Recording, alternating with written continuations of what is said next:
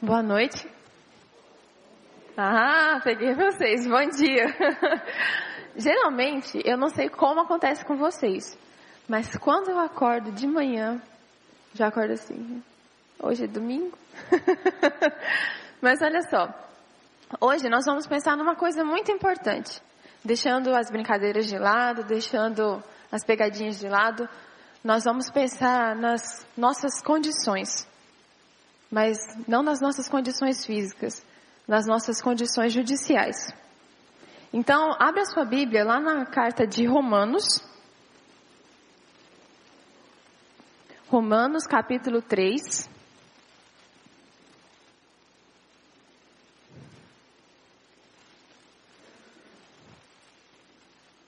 Romanos capítulo número 3.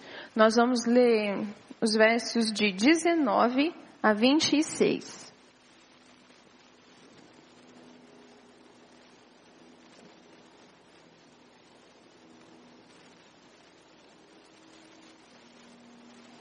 Todos encontraram?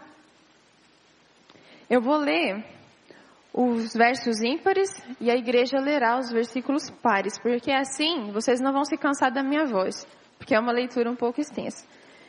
Diz assim: Ora, Sabemos que tudo o que a lei diz aos que vivem na lei, o diz para que se cale toda a boca e todo mundo seja culpável perante Deus.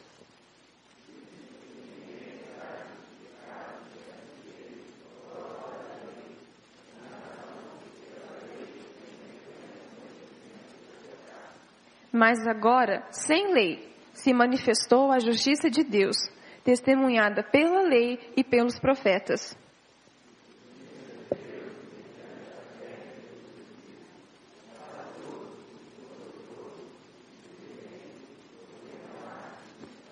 Pois todos pecaram e carecem da glória de Deus.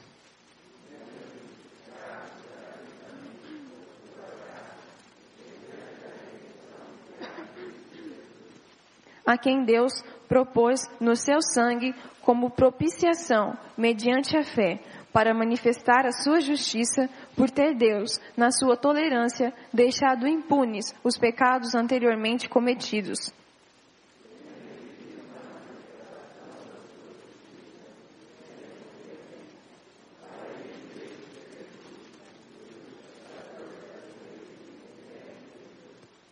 Onde, pois, a jactância foi de todo excluída.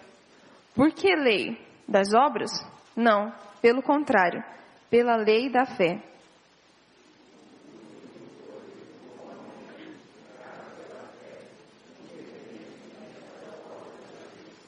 Amém. Eu vou pedir para você fechar o seu olho por alguns minutinhos. Enquanto você está com seus olhos fechados, imagine que você está sentado em um tribunal, na frente do juiz. Contra nós, contra você, contra mim, são inúmeras as acusações que culminam para a justa condenação de cada um de nós. E essa condenação terá a consequência do completo afastamento de Deus. Se você conseguiu imaginar isso, pode abrir o seu olho. Agora, volte um pouquinho aí no capítulo 1 de Romanos, a partir do verso 18. Eu vou ler a nossa sentença de condenação. Romanos 1, de 18 a 25.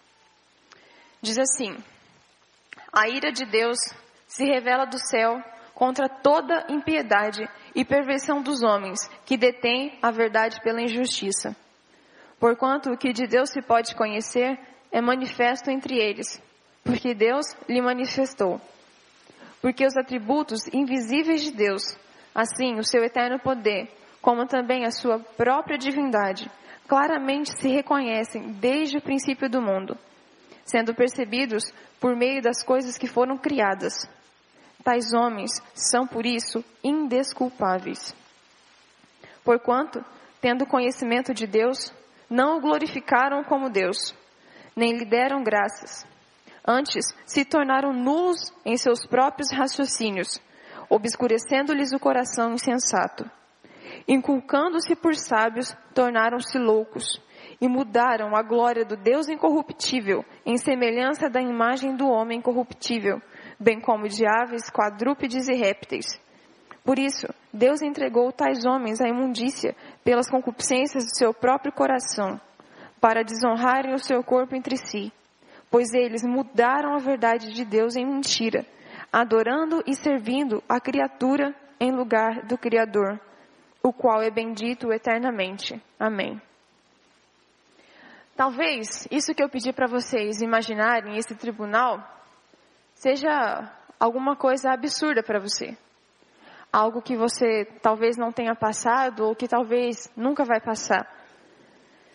Mas essa era a nossa situação antes que Cristo entrasse na história e mudasse o quadro desse julgamento. Essa situação de seres condenáveis era como nós éramos antes que Cristo entrasse na história. Bom, nós vamos pensar um pouco sobre justiça. E para pensar em justiça, nós vamos pensar em justificação. Essa palavra, justificação, ela significa tornar alguém justo. Alguém que é justificado é alguém que passou pela justiça. Alguém que já pagou todas as suas dívidas e que não deve mais coisa alguma para a lei. Conforme diz a Confissão de Fé de Westminster, justificação é um ato da livre graça de Deus para com os pecadores, no qual ele perdoa, aceita e considera justas diante de si. Sendo assim, nós podemos entender que essa palavra justificação é uma palavra de cunho judicial. É a sentença de um juiz para alguém que foi colocado diante dele para ser julgado. Deus é juiz desse tribunal que nós imaginamos. Sendo assim, torna-se pecado tudo aquilo que nós fazemos que vão contra as leis desse juiz e as leis desse tribunal. Ser justificado é estar em pleno acordo ou com as contas acertadas diante de Deus. É isso que é justificação. Entendendo do que se trata a justificação, nós vamos pensar como alcançamos essa justificação. No capítulo 3 de Romanos, no verso 21 e 22, nós encontramos a primeira orientação de como, como alcançamos essa justificação. Nós a alcançamos pela fé em Cristo. Eu vou ler os versículos 21 e 22. Mas agora, sem lei, se manifestou a justiça de Deus, testemunhada pela lei e pelos profetas. Justiça de Deus mediante a fé em Jesus Cristo, para todos e sobre todos os que creem, porque não há distinção. Nós precisamos lembrar que antes desse versículo 21, o versículo 20 diz que ninguém será justificado por obras da lei. Como eu disse, Deus é juiz desse tribunal. E é Ele quem nos perdoa, é Ele quem nos purifica. E só Ele pode mudar a nossa história. Isso nos mostra que não podemos fazer nada. Não podemos dizer nada. Nada que possa nos purificar. Nada que possa pagar a nossa dívida com Deus. Mas não há distinção. Nem de nós que estamos aqui dentro, nem daqueles que estão lá fora, nem daqueles que estão em outras igrejas. Não há distinção. Todos nós precisamos do mesmo Deus. Todos nós precisamos da mesma justiça, que vem somente pela fé em Cristo.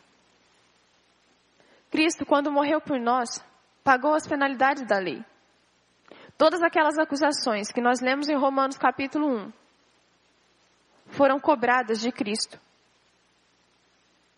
foram as nossas dívidas pagas por Cristo. E o que Cristo fez? Silenciou todas as acusações contra nós. Tudo o que nós devíamos foi silenciado pelo que Cristo fez. Então agora, nenhuma condenação há para os que estão em Cristo Jesus.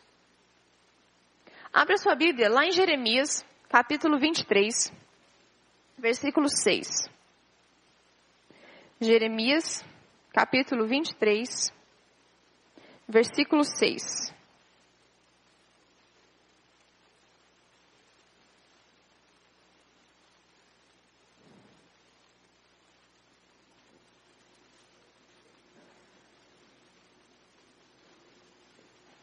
Diz assim: Nos seus dias, Judá será salvo e Israel habitará seguro. Será este o seu nome, com que será chamado Senhor, justiça nossa. Aqui nesse texto de Jeremias, Cristo é chamado de justiça nossa. Então, por ser a nossa justiça, Ele é o único que poderia responder judicialmente diante de Deus por nós. Cristo é o único que tem autonomia suficiente para responder por nós. Lá em Gálatas, capítulo 2, versículo 16, diz que nenhum de nós será justificado por obras da lei. Abra sua Bíblia lá em Gálatas, capítulo 2, versículo 16.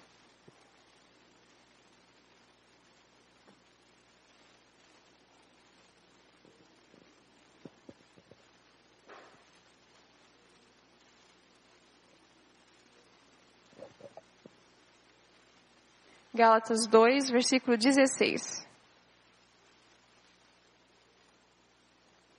Vamos ler juntos? Todos encontraram? Sabendo, contudo, que o homem não é justificado por obras da lei, e sim mediante a fé em Cristo Jesus. Também temos crido em Cristo Jesus, para que fôssemos justificados pela fé em Cristo e não por obras da lei, pois por obras da lei ninguém será justificado. Cristo, quando morreu na cruz por nós, ele se fez pecado por nós. Os nossos pecados foram carregados e pagos por ele. Então, naquela cruz, ele se fez pecado por nós. Um Deus santo, um Deus que não tinha do que se envergonhar, um Deus que não tinha nada do que prestar conta, assumiu a nossa dívida para que o nosso afastamento com Deus, a nossa distância de Deus, fosse abolida. Para que pudéssemos ter comunhão com Deus de novo. E nada, nada do que fizermos vai ser tão sublime, tão puro, tão digno quanto o amor que Cristo demonstrou por nós. Eu não sei vocês, mas eu certamente não daria um filho meu pelo Adolf Hitler. Eu não sei quantos de vocês dariam o filho de vocês por alguém que está passando na rua agora, alguém que você nunca viu. Mas foi isso que Cristo fez. Ele morreu por nós, morreu por aqueles que nós julgamos não ser tão bons quanto nós. Morreu para que todos pudessem ter comunhão com Deus de novo. Na cruz, Cristo se apresentou como nosso representante legal. Quantos de vocês têm filhos? Quantos dos filhos de vocês são menores de idade? Se um dos filhos de vocês, menor de idade, bate o carro, quem responde? São os pais, não são? Judicialmente, ele não tem como responder. Nós somos os responsáveis, embora eu não tenha filhos. Mas foi isso que Cristo fez. Ele agiu como se fosse o nosso responsável. Ele agiu como se fosse nosso representante. E ele foi o nosso representante diante de Deus. Então, Cristo se entregou oficialmente a Deus como devedor da ira de Deus. Nós devíamos, mas Deus para Deus, mas Cristo se apresentou como nosso representante. Isso é muito grande. É muito grande pensar nisso quando nós lembramos do tamanho da condenação que estava para nós. E o tamanho do amor que Cristo teve por nós, se preocupando em não nos deixar longe de Deus. Por isso é tão importante que nós creiamos na obra de Cristo. Por isso é tão importante que nós tenhamos fé na obra de Cristo. Por isso é tão importante a justificação vir pela fé em Cristo. Então, em primeiro lugar, nós alcançamos a justificação pela fé em Cristo.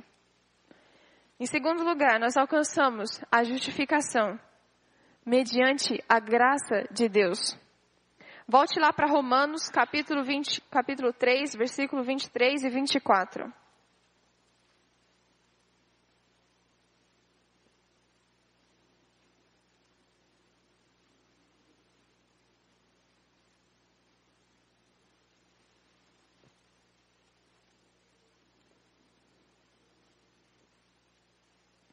Diz assim os versos 23 e 24. Pois todos pecaram e carecem da glória de Deus, sendo justificados gratuitamente por sua graça, mediante a redenção que há em Cristo Jesus. A graça e a misericórdia de Deus são as únicas responsáveis por tamanho amor de Cristo mostrado a nós naquela cruz. A graça é um favor que nós não merecemos, algo que nós não fazemos por onde, algo que nós não conquistamos. A graça simplesmente é dada a nós. A graça é entregue a nós. E quem nos entrega a graça é o Senhor. E isso por meio de Cristo. A justificação está intimamente ligada com o sacrifício de Cristo e a graça de Deus. Não tem como separar essas duas coisas.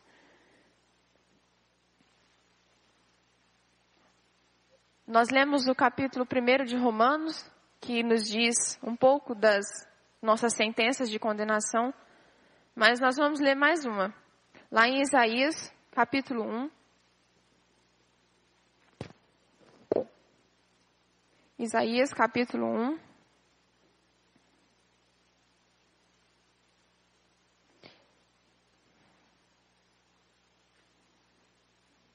Versículos de 2 a 4.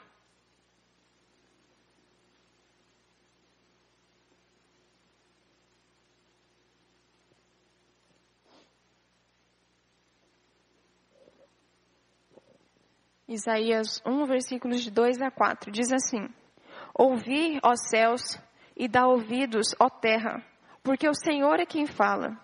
Criei filhos e os engrandeci mas eles estão revoltados contra mim. O boi conhece o seu possuidor, e o jumento o dono da sua manjedoura, mas Israel não tem conhecimento. O meu povo não entende. Ai dessa nação pecaminosa, povo carregado de iniquidade, raça de malignos filhos corruptores. Abandonaram o Senhor, blasfemaram o Santo de Israel, voltaram para trás. Isso, esse texto, é mais um texto que nos serve para nos deixar completamente envergonhados das nossas ações. Todos os dias, nós entristecemos a Deus com as nossas ações. E elas se tornaram tão rotineiras que às vezes nós nem percebemos. E nós pensamos que não somos como o povo de Israel que blasfemou contra Deus. Não somos como o povo de Israel que se distanciou de Deus, mas sutilmente e ligeiramente estamos fazendo a mesma coisa, sem nem perceber. Por isso, a graça de Deus é tão importante para nós. Porque nós não podemos ver, mas a graça de Deus manifesta a misericórdia de Deus sobre as nossas vidas. Nós vimos apenas duas listas de condenações para nós, de sentenças. Mas por toda a Bíblia nós encontramos isso. Nós encontramos tantas coisas que nos mostram que nós não estamos vivendo de acordo com a vontade de Deus tantas vezes. Não são só nesse texto aqui de Isaías ou no texto de Romanos. Por toda a Bíblia, desde Gênesis até Apocalipse, o homem tem continuamente entristecido a Deus por seus pecados. Nós temos todos os dias feito coisas que desagradam a Deus. E às vezes nossa mente está tão cauterizada que nós achamos que ainda somos certos. Eu sou certo porque eu vou todos os domingos na igreja. Eu sou certo porque eu participo das vigílias de oração. Eu sou certo porque eu leio a minha Bíblia todos os dias. Eu sou certo porque eu falo com Deus. Mas ainda assim, as nossas atitudes, por tantas vezes, entristecem a Deus. E nós precisamos continuamente da graça de Deus. Porque sem ela, nós nunca veremos o quanto estamos longe de Deus. Nós constantemente quebramos as leis de Deus, desobedecemos as suas palavras, exigimos que Deus nos prove por várias maneiras, da maneira que eu quero, que Ele existe, que Ele está ali me vendo. Eu quero que Ele me mostre algo que eu possa acreditar, sendo que Ele está ali o tempo todo. E sou eu que não estou vendo Ele. Tantas vezes nós queremos que Deus se torne o nosso mordomo. Ora, Senhor, mas eu orei, por que, que o Senhor não fez? Eu orei porque o Senhor não me deu. E nós nos esquecemos que foi exatamente isso que o povo de Israel fez. E é exatamente isso que nós, temos fazer, nós estamos fazendo, às vezes inconscientemente. Mas Deus é tão bom a sua graça é tão grande e tão infinita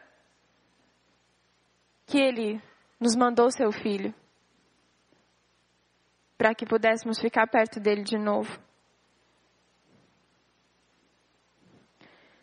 É através de Cristo, é através da justiça de Deus que nós podemos pagar as nossas dívidas perante o tribunal do Senhor. O sangue de Cristo é suficiente para limpar e apagar todos os nossos pecados, ainda que para nós eles pareçam imperdoáveis. Ainda que para nós eles pareçam incontroláveis. Mas Cristo, o sangue de Cristo, é capaz de mudar a nossa história de uma vez por todas. Então nós vimos em primeiro lugar que a salvação vem pela fé em Cristo. Em segundo lugar, ela vem pela graça de Deus. E em terceiro lugar, nós alcançamos a justificação para produzir frutos eternos. Volte lá para Romanos capítulo 3.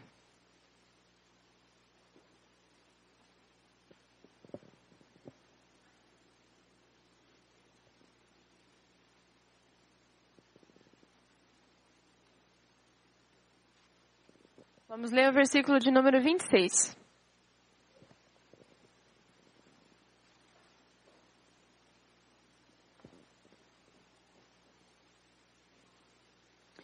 diz assim: Tendo em vista a manifestação da sua justiça no tempo presente, para ele mesmo ser justo e o justificador daquele que tem fé em Jesus. Então, a justificação consiste em Deus colocando sobre nós, sobre aqueles que são eleitos, a justiça de Cristo. É isso que consiste a justificação. É como se o fundamento essencial para nos aproximar de Deus é a justificação por meio de Cristo. E só assim nós somos aceitos diante dele. O perdão, propriamente, essa palavra perdão, ela trata especificamente dos nossos atos. Aquilo que nós fazemos errado, onde nós pedimos perdão e o nosso ato é perdoado. Mas a justificação, além de tratar dos nossos atos, do perdão dos nossos atos, a justificação trata diretamente com o homem em si. A justificação muda o nosso jeito de pensar, muda o nosso jeito de agir, muda as nossas vontades. A justificação nos permite nascer de novos. Então, antes, nós estávamos perante o tribunal de Deus, com aquela lista enorme de condenações para nós. Agora, depois da justificação, aquela lista de condenações é paga e nós temos um novo modo de viver. O perdão, ele livra da condenação pelos nossos atos. Mas a justificação nos produz frutos eternos, nos faz produzir frutos eternos. Bênçãos como aproximação de Deus, perdão dos nossos pecados, garantia de vida eterna e morada com Deus, são uns, alguns dos frutos da justificação. Quando Cristo muda a nossa história, quando Cristo transforma o nosso coração e nos faz nascer de novo, nós temos a esperança de um dia morar com Cristo nos céus. Nessa casa que Ele está preparando para nós, desde o dia em que Ele subiu aos céus novamente. E nós só podemos ter esperanças de morar com Deus se Cristo mudar toda a nossa história. Se nós ficarmos guardando aquele pecadinho de estimação, aquela coisa que nós gostamos sempre de fazer. Ah, eu sei que é errado, mas eu gosto, só um pouquinho. Se nós continuarmos fazendo isso, a nossa vida nunca vai mudar. Não é que seja fácil. Por isso Cristo nos disse que nós teremos aflições, mas nós precisamos ter bom ânimo. Mesmo que nós errarmos, mesmo que nós entristecermos a Deus, nós temos agora alguém que pode interceder por nós. Alguém que paga as nossas dívidas diante de Deus. Porque nós não somos capazes de pagar. Porque esse alguém é responsável pelas nossas vidas. Concluindo, uh, o nosso caso diante de Deus foi julgado. E foi julgado pela Corte Suprema.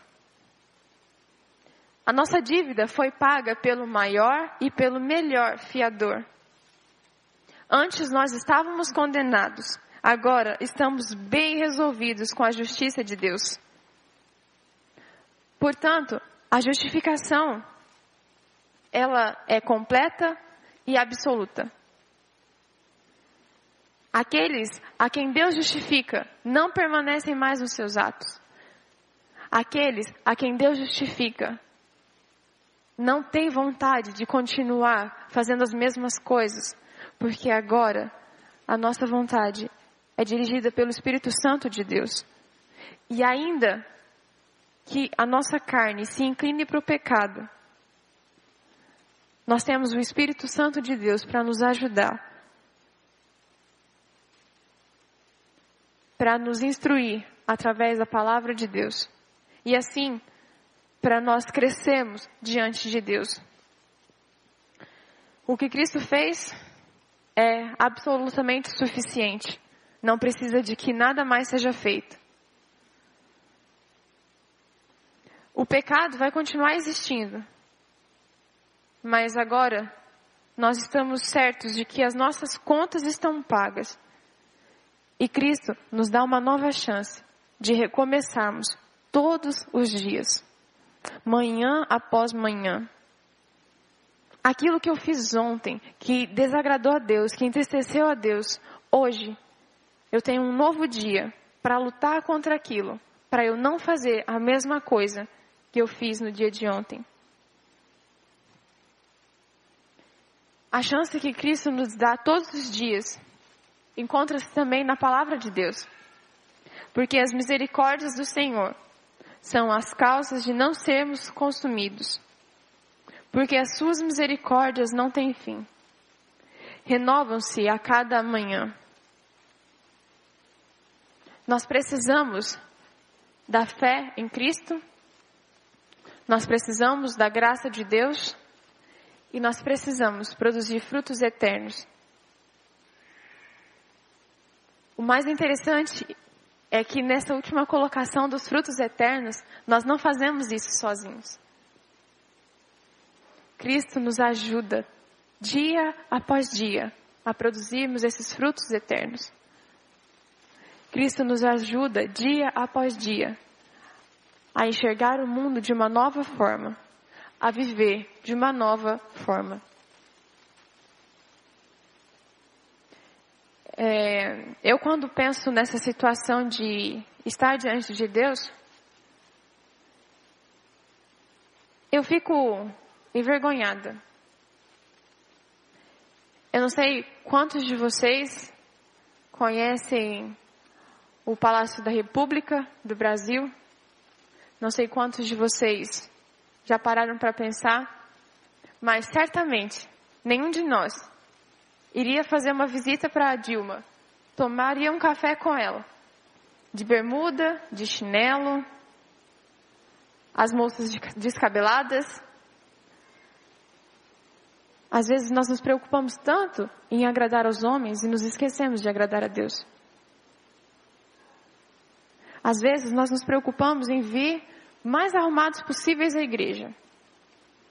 Nós nos preocupamos em passar uma boa imagem de cristãos para o nosso irmão que está sentado ao nosso lado ou à nossa frente. Mas tantas vezes nós nos esquecemos de que devemos agradar a Deus. Os nossos atos devem agradar a Deus. O nosso interior deve agradar a Deus. Então, o que nós precisamos nos lembrar nesse dia, guardar isso no nosso coração, é que dia após dia nós precisamos mais da graça de Deus. E nós precisamos nos esforçar a cada dia mais para agradar a Deus e para não entristecer a Deus. Nós vamos orar e clamar pela misericórdia de Deus. Nós ainda temos alguns minutinhos antes das 10 horas da manhã. Então nós vamos fazer uma coisa diferente. Você vai orar com o irmão que está do seu lado. Você, se você não quiser, você não precisa contar a sua vida para ele, você não precisa dizer aquilo que você quer. Mas nós vamos pensar que nós precisamos da graça de Deus nessa manhã. E que nós precisamos da graça de Cristo nessa manhã. Então, nós vamos orar uns com os outros e depois de um tempo eu vou orar e nós estamos encerrados.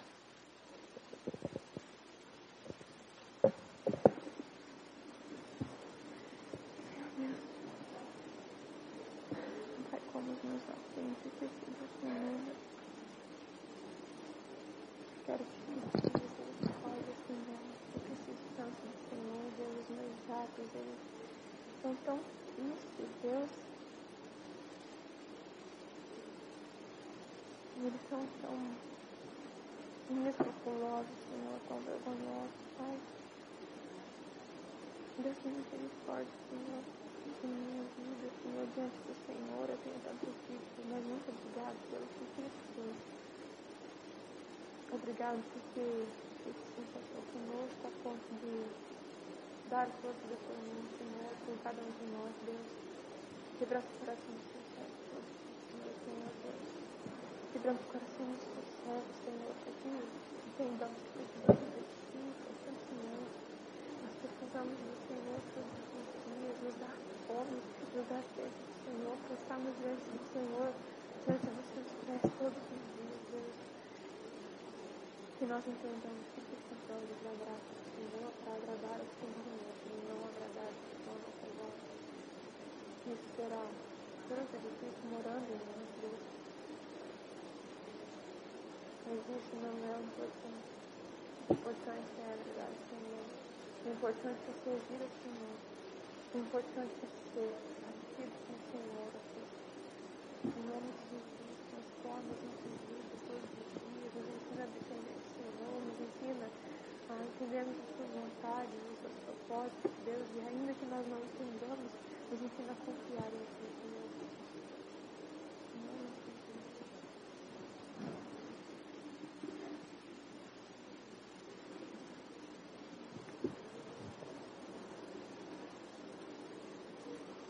Abençoa, Senhor, os filhos dessa igreja, os pais dessa igreja, os avós dessa igreja todos nós cresçamos como um corpo fortalecido por Ti, ó Senhor. Em nome de Jesus, pela graça de Cristo, Senhor Deus.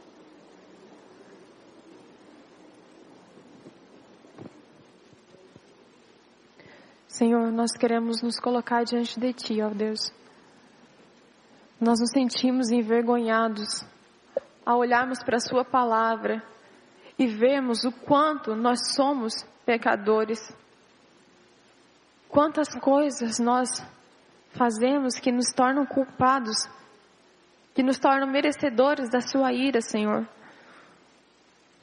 Mas nós queremos agradecer a Ti, porque o Senhor não nos trata conforme nós merecemos, mas o Senhor nos trata conforme a graça do Senhor. Ó Deus, nós precisamos incessantemente de Ti. Nós precisamos todos os dias que o Senhor nos dê força para lutar contra o pecado, para lutar contra as nossas próprias vontades, Deus. Ó Deus, nos, nos ajude, Senhor, a entender os propósitos do Senhor para as nossas vidas, Deus. E ainda que nós não entendamos o que está acontecendo, que nós possamos confiar em Ti, porque o Senhor nunca perde o controle da história, Senhor. Ó Deus, abençoa as nossas vidas, Pai. Nos ajuda a ser mais parecidos com o Seu Filho Jesus. Nos ajuda a Te agradar melhor, a Te servir melhor, ó Deus. Nos ajude a nos preocuparmos mais em termos comunhão com o Senhor do que passarmos uma boa aparência para o nosso irmão, para nosso colega de escola, de trabalho, ó Deus. E que dia após dia nós possamos viver dependendo do Senhor a cada minuto, a cada escolha, a cada momento, Senhor. Ó Deus, aplica em nós essa palavra que nós ouvimos nessa manhã. Isso que o Senhor nos disse através das suas palavras, Senhor. Ó Deus, nos ajuda a entendermos que existem outras pessoas que precisam saber que o seu filho Jesus se importa com elas e que querem estar perto de Deus, Pai. Em nome de Jesus, eu te peço que o Senhor abençoe cada um que está aqui, ó Deus, suas casas, suas famílias. Abençoe os filhos dessa igreja, os pais dessa igreja, Senhor, os avós dessa igreja, Senhor, para que nós possamos crescer como um corpo forte, um corpo firmado no Senhor, um corpo firmado na rocha que é Cristo. Em nome de Jesus, nós te agradecemos pela oportunidade de te servir e de te conhecer. Em nome de Jesus. Amém.